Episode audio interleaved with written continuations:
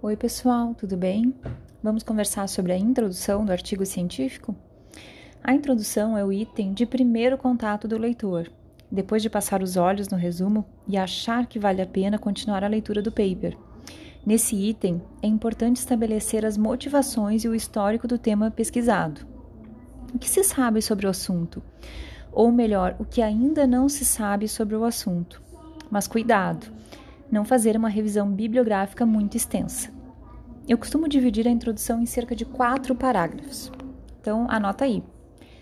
Parágrafo 1 contém a contextualização do, do assunto, aquele parágrafo de introdução ao tema. Né? Então, a gente uh, introduz o leitor na a, a temática principal daquele artigo.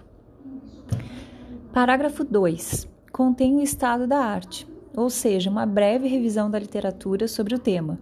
Não esqueça que é apenas um parágrafo para essa parte. Parágrafo 3. Sinalizar qual a lacuna existente na literatura e a problematização.